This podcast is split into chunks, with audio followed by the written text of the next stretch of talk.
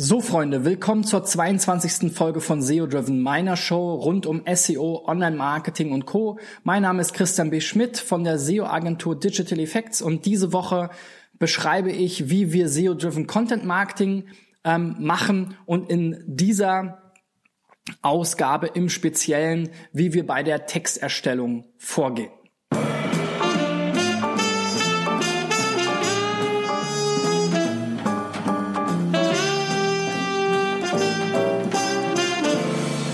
Ja, und nach der Vorbereitung, die ich euch gestern beschrieben habe mit Keyword-Recherche und Festlegung der Stakeholder, schauen wir dann entsprechend unseres Inhaltsverzeichnisses, was diskutieren denn die Leute da draußen im Internet eigentlich zu dem Thema. Also wenn wir bei dem Beispiel bleiben, Mallorca Urlaub, dann gehen wir in die entsprechenden Reiseforen, in die entsprechenden ähm, Q&A-Foren und gucken, was wird da eigentlich gefragt, was wird da diskutiert, was wird in Bewertungen irgendwie ähm, erwähnt um das Thema genauer zu verstehen und eben auch zu verstehen, was die Leute dann eigentlich wirklich da draußen interessiert.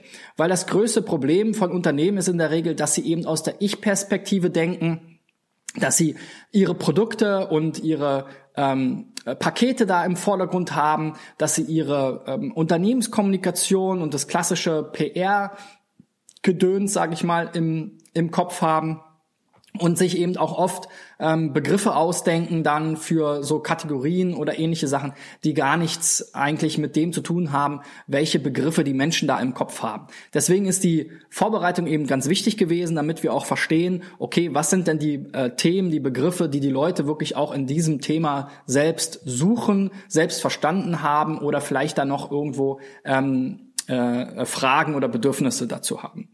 Diese ähm, Fragenrecherche oder diese Themenrecherche, die wir dann im Anschluss betreiben, ist eben ganz wichtig, damit wir dann zu unserem Inhaltsverzeichnis nicht einfach jetzt zu Mallorca Mietwagen einfach irgendeinen Quatsch schreiben, sondern wirklich darüber schreiben, was die Leute da wissen wollen. Ja, wie ist das vielleicht mit der Versicherung oder was eben ganz konkret auch äh, gefragt wird, ähm, ähm, was man eben vorher vielleicht gar nicht so genau auf dem Schirm hat oder wo das Unternehmen sich vielleicht vorher gar keine Gedanken drüber gemacht hat. Ähm, wenn wir diese Fragen eben recherchiert haben, dann sprechen wir nochmal mit dem Experten im Unternehmen, dem Produktmanager oder den Destinationsmanager, ähm, vielleicht im Reisebereich oder eben ähm, auch äh, Fachabteilungen ähm, im Unternehmen und ähm, schauen, dass wir da eben so viel Wissen wie möglich sozusagen absaugen für unseren Text, dass wir die Fragen, die die Nutzer da draußen stellen, die Themen, für die sie sich interessieren, dass wir die tatsächlich auch von einem Fachmann sozusagen beantworten beantwortet bekommen.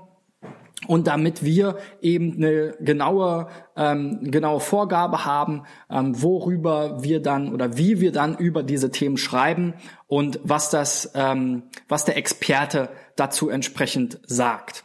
Ja, ganz wichtig ist dann natürlich auch, wir können das alles im Vorfeld natürlich nicht wissen. Wir haben gewisse Schwerpunkte. Wir sind viel zum Beispiel im Tourismusbereich unterwegs, arbeiten aber auch für ähm, Unternehmen aus zum Beispiel dem NGO-Bereich oder aus dem Kfz-Bereich. Also da können wir natürlich nicht Experten in jedem einzelnen Thema sein. Wir haben so gewisse Erfahrungen natürlich ähm, und gewisse Schwerpunkte, aber wir verschließen uns da auch kein, nicht äh, generell anderen Themen. Ich denke, das Wichtigste ist tatsächlich den engen Austausch mit dem Kunden äh, da zu betreiben und mit dem Experten im Unternehmen, ähm, den sozusagen sein Fachwissen da abzusaugen, aber gleichzeitig dann auch wieder unsere Perspektive sozusagen sozusagen von außen, aus Nutzersicht, dann in die Texte einfließen zu lassen, die nicht zu kompliziert zu machen, nicht zu fachbezogen, sondern wirklich darauf bezogen, was die Leute da draußen tatsächlich eben ähm, lesen wollen und wofür sie sich eben im ähm, wirklich im Detail interessieren und dann auch in der Sprache, in der sie halt sprechen.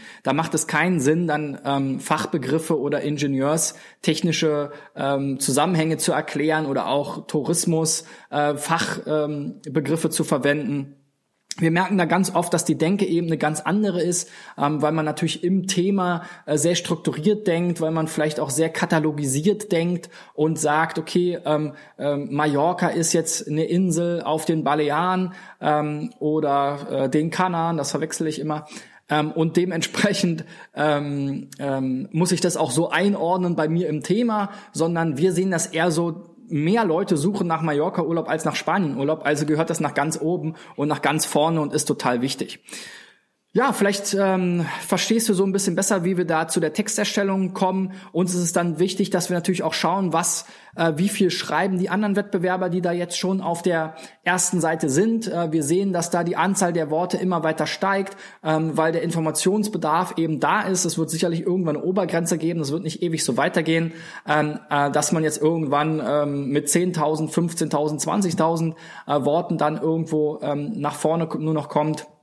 Da werden dann auch die Leute nicht zu Ende lesen, vielleicht wieder abspringen, weil sie davon überfordert sind. Aber ähm, im Moment haben wir so ein gutes Maß bei ein, zwei, 3.000 Worten, je nachdem, wie umfangreich das Thema und wie groß das Thema ist und was der Kunde vielleicht auch ähm, äh, da für einen Schwerpunkt setzen will. Ja, das ähm, Ganze geht dann natürlich auch nochmal in die Korrekturschleife mit dem Kunden. Also der liest das dann natürlich ähm, nochmal gegen, gibt uns vielleicht nochmal letzte Hinweise, wir überarbeiten das dann dementsprechend. Und dann haben wir unseren Ratgebertext, der entsprechend der Keyword-Recherche ähm, strukturiert ist, der die Fragen und Bedürfnisse der Nutzer zu dem Thema bestmöglich beantworten soll und der auch schon, äh, bei dem wir auch schon ein bisschen berücksichtigt haben, wen wir denn dann im, in der Zukunft dann in einem der nächsten Schritte ansprechen wollen, um das Ganze eben weiter zu verbreiten, um Shares auf Facebook und Links auf Webseiten zu bekommen. Ja, so viel zur Texterstellung ähm, in unserem SEO-Driven Content Marketing Prozess. Ich bin wie immer gespannt auf dein Feedback. Wenn dir diese Folge gefallen hat, dann gib mir einen Daumen nach oben, ähm, bewerte mich positiv bei iTunes, ähm, schreib mir einen Kommentar bei YouTube oder Facebook, je nachdem, wo du es gesehen hast. Ähm, du kannst mich gerne kontaktieren ähm, über diese Channels, natürlich auch gerne bei LinkedIn oder Xing oder ganz klassisch per E-Mail oder Telefon. Die Kontaktdaten findest du bei uns auf der Webseite. Und wenn du dich dafür interessierst, was SEO-Driven Content Marketing eigentlich am Ende bringt und wie das dann vielleicht im Konkreten aussehen kann, dazu haben wir eine Case Study auch bei uns auf der Webseite unter digitaleffects.de slash Case Study. Geh da mal drauf und schau dir das an.